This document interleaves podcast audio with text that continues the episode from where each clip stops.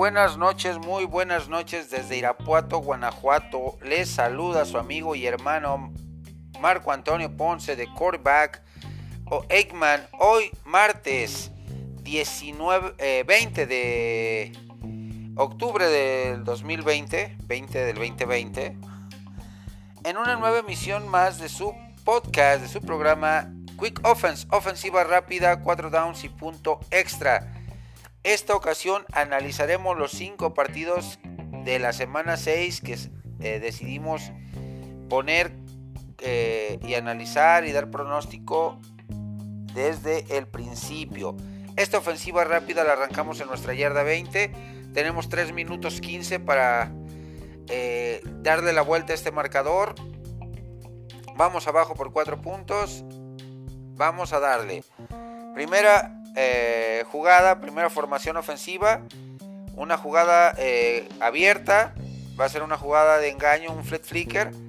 Vamos a, jugar agresivos y empezamos con el primer down y es el partido divisional de la AFC Norte que enfrentaba al 1 contra el 2. Ah, al 1 contra el 3, perdón. Pittsburgh contra Cleveland. Un partido que parecía en teoría partido muy parejo. Pues nos demostraron los cafés de Cleveland que siguen siendo hijos de, los eh, aceleros de Pittsburgh. Un marcador abultadísimo de 38 puntos a 7. Con un Baker Mayfield que no. Eh, esa brillante ofensiva eh, lucidora por parte de, Kevin Stefanski y, e innovadora pues se vio opacada por una férrea defensiva de los Pittsburgh Steelers, una defensiva muy sólida, eh, muy inteligente, eh, planteamientos defensivos muy inteligentes por parte de Mike Tomlin y, su gente. Eh, limitando a, Mayfield a solamente lanzar 18 pases, completar 10, 119 yardas, una, un pase de anotación y dos intercepciones. Por su parte, Ben Roethlisberger con números discretos, 14 eh, de 22, falló 8 pases nada más, 162 yardas, 1 de anotación, 0 intercepciones.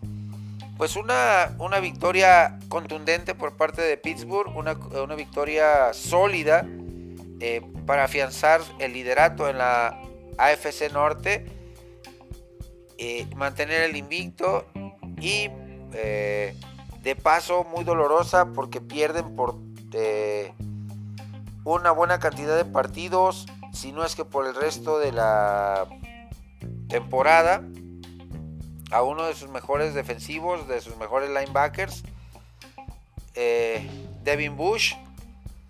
Eh, lamentablemente, pues se pierde esta, esta cuestión por lesión, un guerrero más que cae. Esperemos que el que entre, el, jugador que tome el lugar de Devin Bush, eh, sea de la misma calidad. Sabemos que es un sello de garantía a las defensivas a través de la historia del equipo de los aceleros de Pittsburgh. Eh, Cleveland eh, pone su foja en cuatro ganados, dos perdidos. Fue exhibido defensivamente, no se vio Miles Jarrett, no se vio la defensiva eh, de, Cleveland frenando el ataque terrestre, no se vio frenando el ataque aéreo con un eh, Chase Claypool que sigue siendo un arma muy importante para los acereros de Pittsburgh, el novato egresado de Notre Dame, el canadiense. Eh, el ataque terrestre comandado por James Conner, que sabemos de antemano lo que nos puede dar James Conner las primeras, la primera mitad de la temporada y cómo eh, paulatinamente va descendiendo su, sus números, sus estadísticas, su nivel de juego, debido a que es muy, muy propenso a lesionarse. Cleveland en su siguiente partido va contra los Bengalíes de Cincinnati, rival divisional, por cierto, que ha estado a punto de ganar los partidos eh, que ha enfrentado, a, punto de, de Joe Burrow eh, ganar, pero azares del destino no le, no le han permitido eh, tener más victorias porque está jugando muy bien el equipo Bengala. Eh, pues Cleveland a eh, sanar sus heridas, a recapacitar, a estudiar qué fue lo que hicieron bien, lo que hicieron mal en este partido para enfrentar este duelo tan intenso de, la misma división norte. Pittsburgh por su parte mantiene su invicto de 5 juegos, 5 ganados, 0 perdidos. Ya jugó, ya tuvo su semana de bye. Y en el siguiente partido enfrenta al otro invicto, a los Titanes de Tennessee, que vienen muy en serio. Este equipo de Tennessee viene muy fuerte, muy sólido, eh, muy balanceado, a pesar de que las estadísticas eh, o los rankings de ofensiva y defensiva estén muy discrepantes, muy disparejos, pero también eh, se antoja un partido intenso, un partido cerrado entre Tennessee y Pittsburgh, a ver qué invicto cae en este partido. Pues esta jugada de, de Flicker nos da un avance hasta la yarda 45 de nuestro propio territorio vamos a replantear la jugada, vamos a reorganizarnos para ejecutar la segunda parte de la ofensiva. Una ofensiva, una formación y vamos por carrera eh, con nuestro corredor.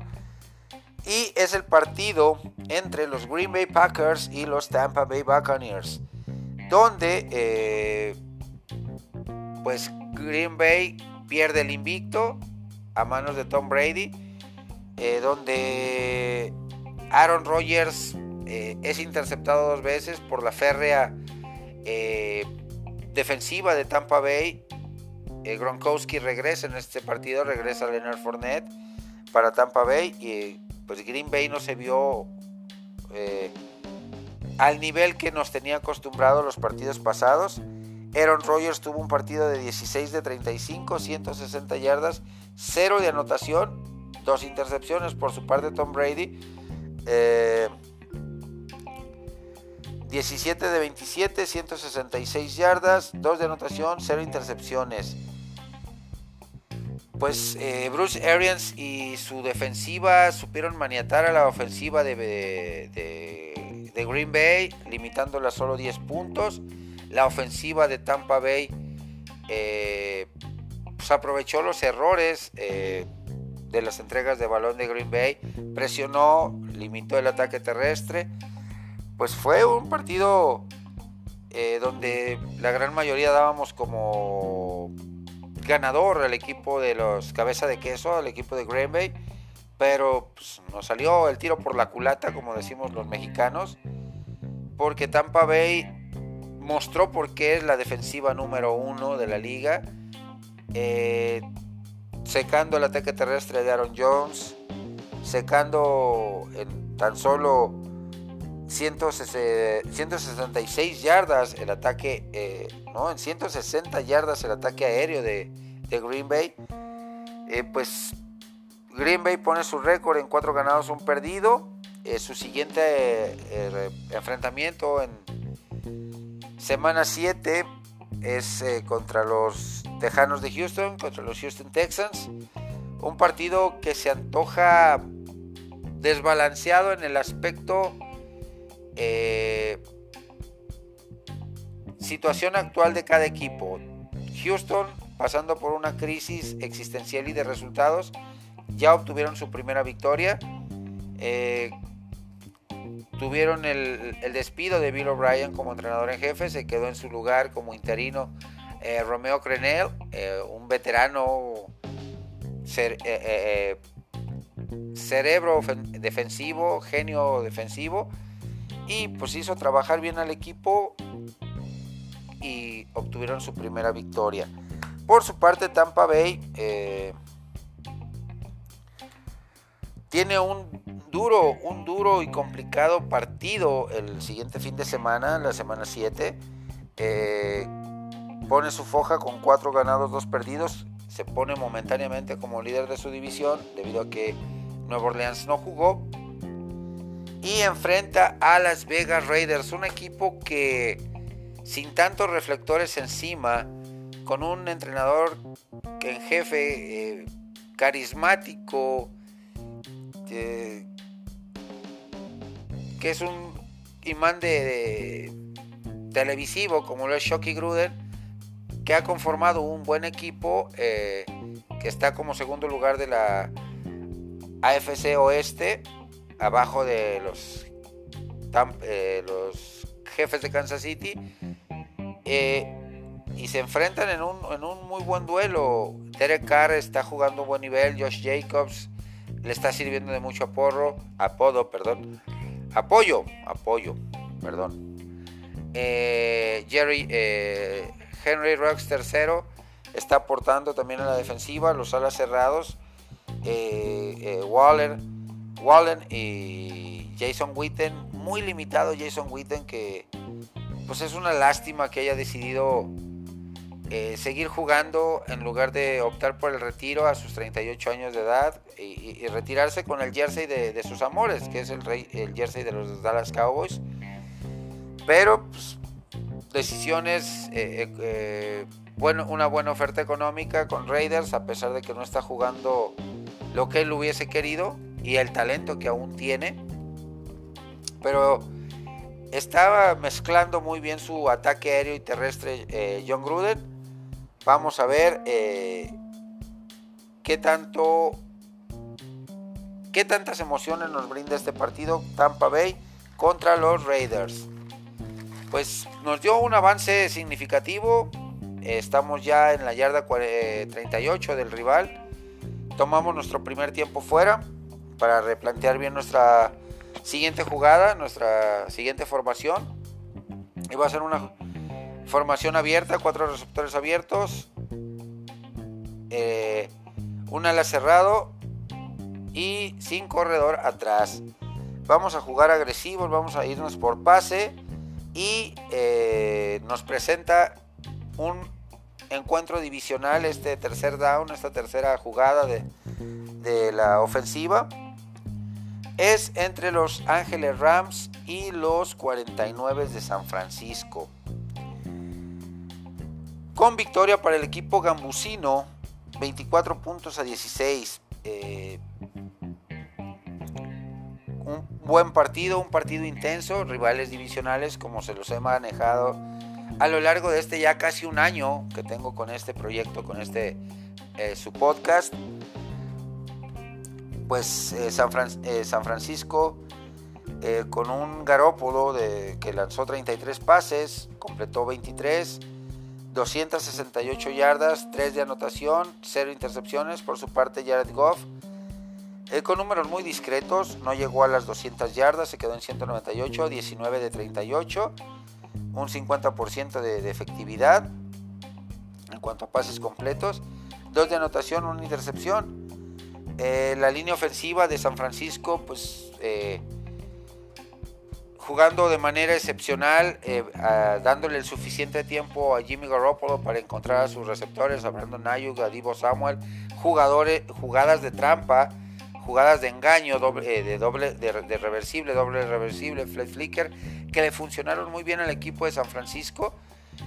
Lució muy bien Jimmy Garoppolo, lució muy bien el ataque terrestre con Jerry McKinnon, con Raheem Mostert.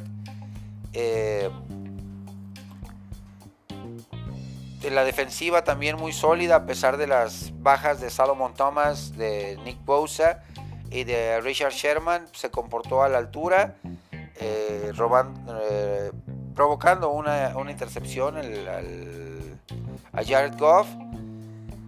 Eh, se vienen dos encuentros bastante complicados para estos dos rivales divisionales en semana 7. Rams pone su, su marca en cuatro ganados, dos perdidos y enfrenta a una de las mejores defensivas, a una de las defensivas más sólidas, como son los Chicago Bears. Eh, eh, que está encontrando una estabilidad en la, ofensiva con Nick Foles al mando del equipo de los Chicago Bears. Está como líder de su división eh, con 5 ganados, un perdido.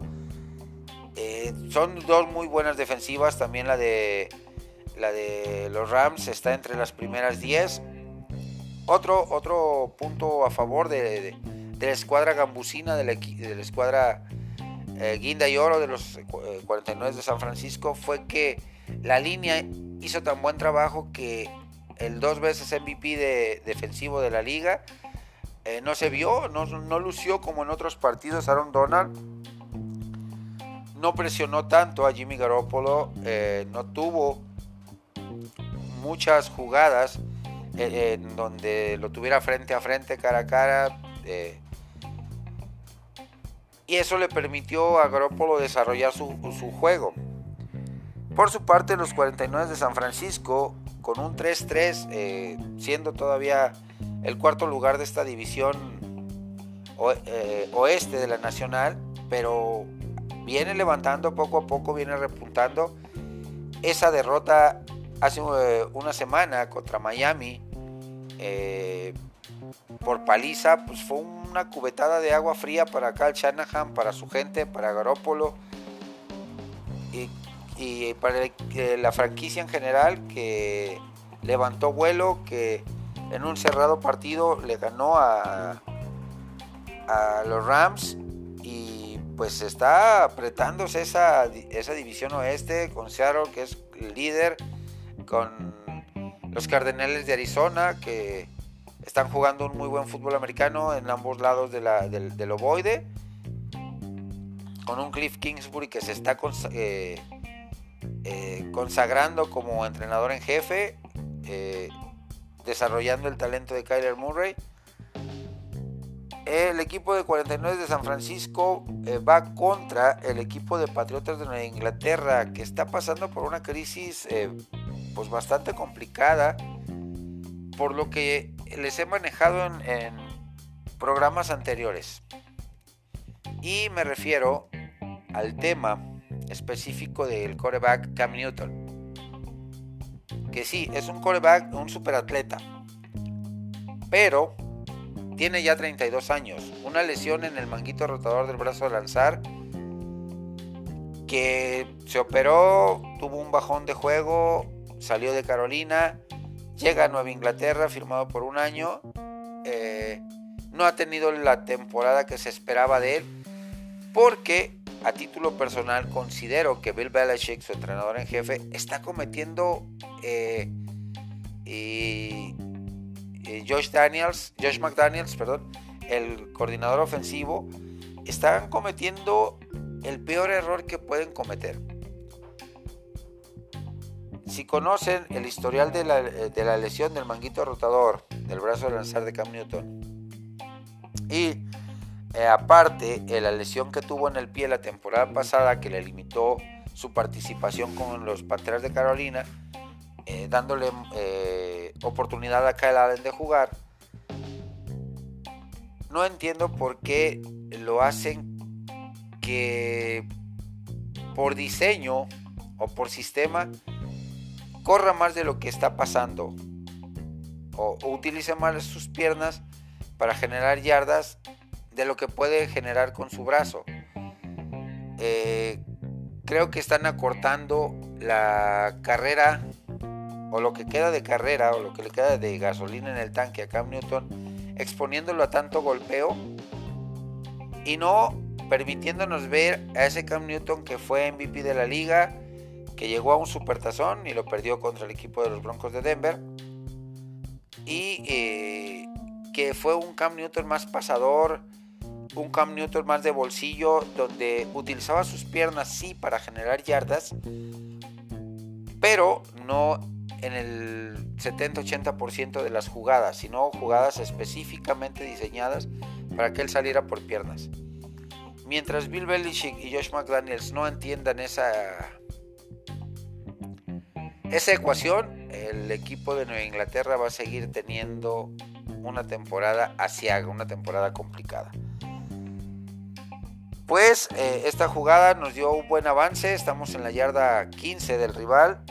Eh, tomamos nuestro segundo tiempo fuera para replantear la, ofensiva. Y eh, nos movemos rápidamente. ponemos nuestra formación de ala cerrado, tres receptores abiertos. Y formación escopeta, sin corredor atrás y es el partido que se pospuso esa misma semana, que se iba a jugar el jueves, pero se cambió a lunes por la cuestión de los casos de COVID. Eh, o fue uno de los juegos que se reagendaron, recalendarizaron. Y eh, enfrentó a los Kansas City Chiefs contra los Bills de Buffalo. Dos equipos eh, bastante sólidos, dos equipos que acababan de perder el invicto la semana anterior. Uno humillado por Tennessee, como lo fueron los Bills de Buffalo, y los jefes de Kansas City perdiendo 40 eh, puntos a 32 con su rival divisional, los Raiders de Las Vegas. Pues un partido 26-17 donde Pat Mahomes y su arsenal ofensivo hicieron de las suyas. Y no tuvo participación Le'Veon Bell porque está en protocolo de COVID. Eh, que es la nueva, el nuevo juguetito ofensivo en el ataque terrestre que tiene el equipo de Kansas City, la pieza que les hacía falta. Pat Mahomes, un partido de 21 pases completos de 26 eh, intentados, un porcentaje altísimo, arriba del 80% de pases completos. 225, 225 yardas, 2 de anotación, 0 intercepciones. Eh, Josh Allen, mariscal de campo de los Bills de Buffalo. 14 eh, de 27, 122 yardas, muy pobre su producción. 2 de anotación, un pecado, una intercepción. Pues eh, Bills de Buffalo, eh, su defensiva prácticamente de noche, eh, les generaron a la defensiva de los Bills de Buffalo que se nos está cayendo a pedazos a partir del juego contra los Titanes de Tennessee. En este partido, por ataque terrestre combinado, el equipo de, Green Bay, perdón. El equipo de Kansas City, el equipo campeón, corrió 345 yardas y 225 por aire, las cuales ya les había mencionado, y dos de anotación. Eh, por parte de Kansas City, sumado a una solidez defensiva eh, comandada por Chris Jones, que pues, le permitió muy poco a la ofensiva de los Bills de Buffalo. Stephon Diggs tuvo una recepción de verdadero acróbata, el receptor de los Bills de Buffalo, pero que de poco le sirvió. Pues, eh, ¿qué, podemos mencionar? Kansas City está en otro nivel, Kansas City está en un nivel superlativo de juego, en una eh, demostrando que esa derrota contra los Raiders en semana 5 fue mera coincidencia, fue eh, una de, pues no derrota presupuestada, pero sí ya asimilada y se reinventó el equipo de Kansas City, volvió a demostrar ese poderío ofensivo que aunque las estadísticas no nos digan que fue un partido de 400 yardas por tierra, pero sí eh, casi, casi 350 por... Eh, perdón, 400 yardas por aire y 300 por tierra, por tierra sí se cumplió la meta de generar 300, más de 300 yardas. Eh, con el novato Clyde edwards con Damian Williams, con el mismo Pat Mahomes, eh, Tarek Hill, que también lo utilizan en, formaciones especiales como parte del backfield. Pues eh, Sean McDermott y, los Bills pues tienen mucho, mucho que trabajar eh, para recuperar el nivel exhibido ah, en las primeras semanas. Por pasión, por entrega, no, no, no se le critica nada a los Bills, son combativos.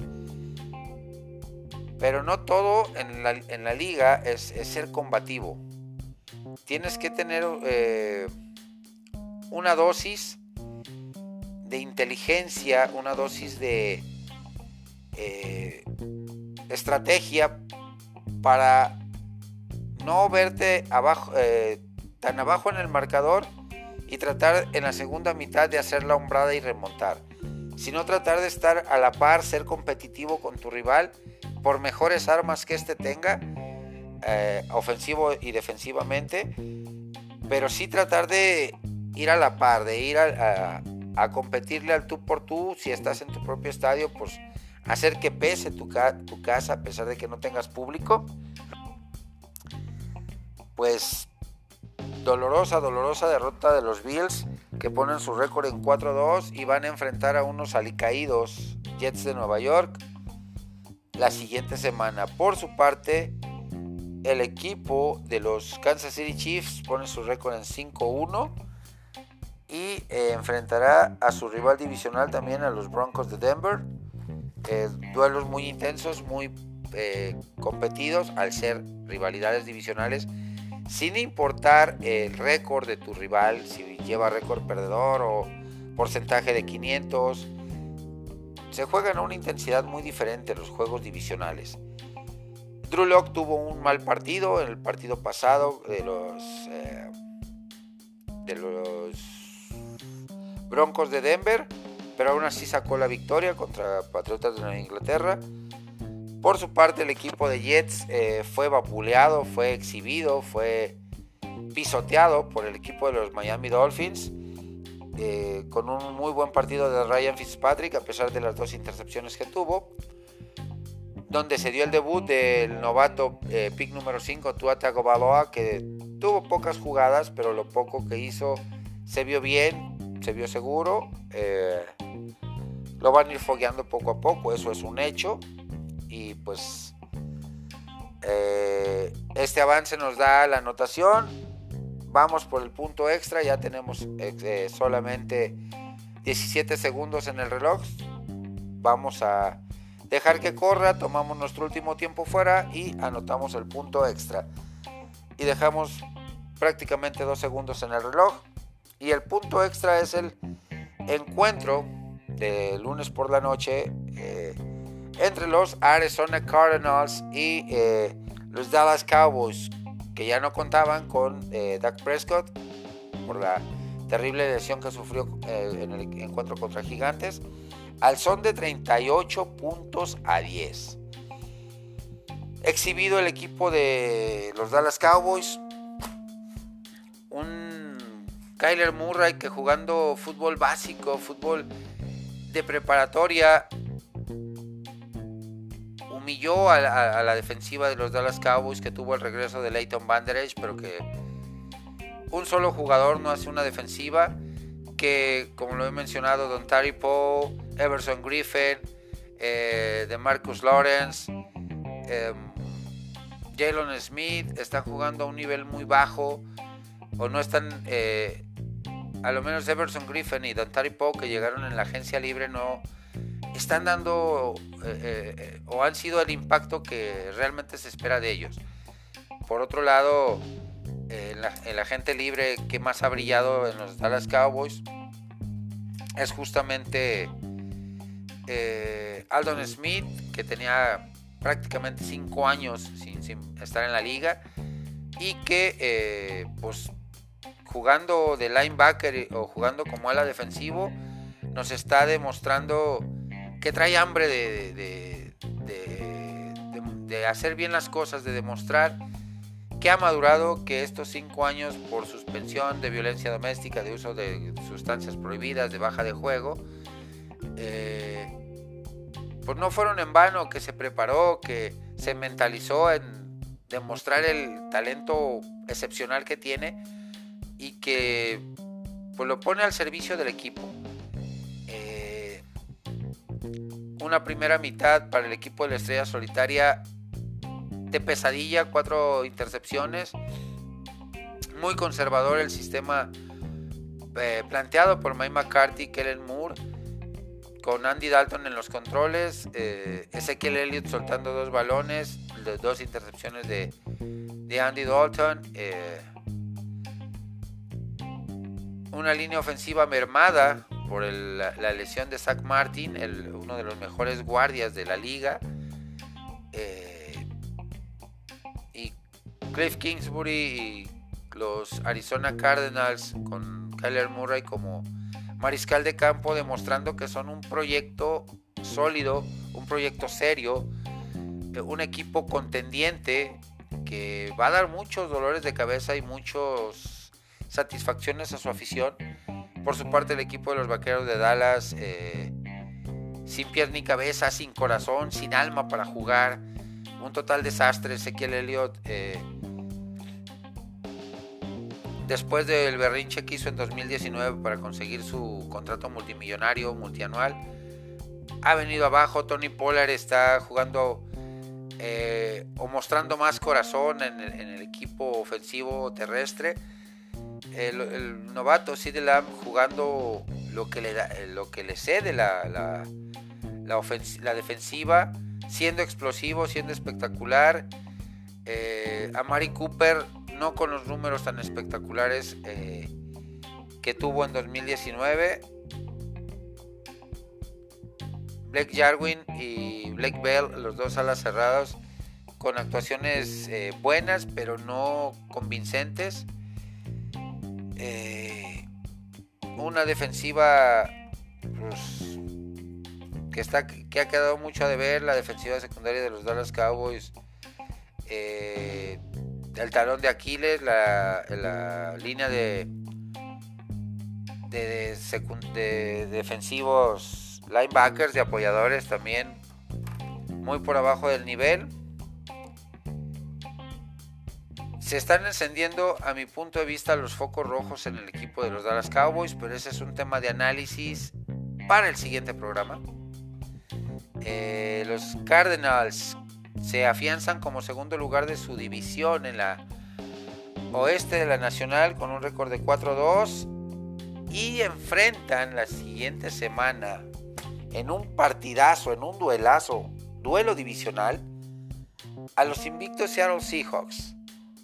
Hijo, va a ser un duelo que saque chispas porque sabemos la intensidad con la que se juegan los duelos divisionales. Sabemos también eh, lo que está haciendo Russell Wilson con su ofensiva, aunque su defensiva está teniendo serias dudas, la defensiva de, de Pete Carroll y de los Seattle Seahawks, pero va a ser un duelazo y de que corre en eh, peligro el invicto de Seattle lo corre. Por su parte, el equipo de los Dallas Cowboys con un patético, patético récord de dos ganados, cuatro perdidos ostenta el liderato de la este de la Nacional, que es la división más mediocre, más más mediocre. Enfrenta a un rival divisional que está en un proceso de adaptación a la nueva filosofía de Ron Rivera, eh, con el regreso de un Alex Smith después de dos años de cirugías, eh, rehabilitaciones, de haber podido perder la vida, haber podido perder la pierna, eh, su carrera, o sea, de haber estado al borde de la muerte prácticamente. Eh, regresa a dirigir la ofensiva de, Washington. No se ha visto, no se vio bien eh, en su regreso como tal, muy miedoso, muy inseguro, pero poco a poco va a ir dejando ese, esa, esas sensaciones para tomar el rol de, de líder y de tutor para Dwayne Haskins, para eh, este Cal Allen, que lo trajo eh, eh, Ron Rivera de, Washington. Pues a pesar del récord de 1-5 de Washington, se antoja peligroso el encuentro. O sea, van a tener que soltar el equipo de los Dallas Cowboys una ofensiva Em, más abierta, eh, con más variedad de jugadas, no tan conservadora, no tan miedosa, no tan apática. Eh, con Andy Dalton en los controles, que es lo que tenemos ah, por el momento.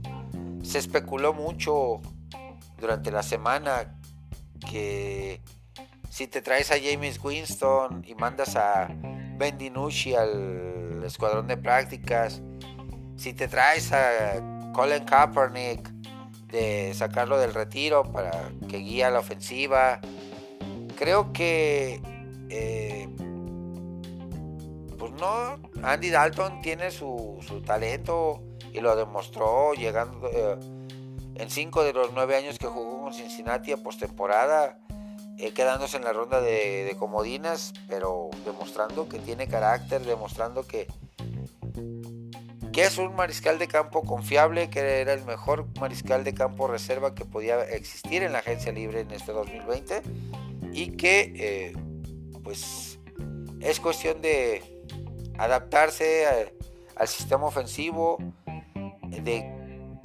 que se le dé una reseteada al, sistema, al paquete de jugadas de, de Keller Moore, del coordinador ofensivo, y que eh, explote más eh, la velocidad de Sid Lamb, de Mari Cooper, de Michael Gallup, de Cedric, Cedric Wilson, a utilizar más a Tony Pollard e intercalarlo con Ezekiel Elliott para que estén frescos los dos, eh, pues mejorar muchísimo la línea, eh, la línea de, apoyadores, los, los, Cowboys, mejorar mucho en su eh, defensiva secundaria para aspirar a la victoria y no estar persiguiendo siempre el pedacito de queso como los ratones, que se te va arriba el rival por 10, 12, 14 puntos y tú tienes que venir a remontar, tienes que,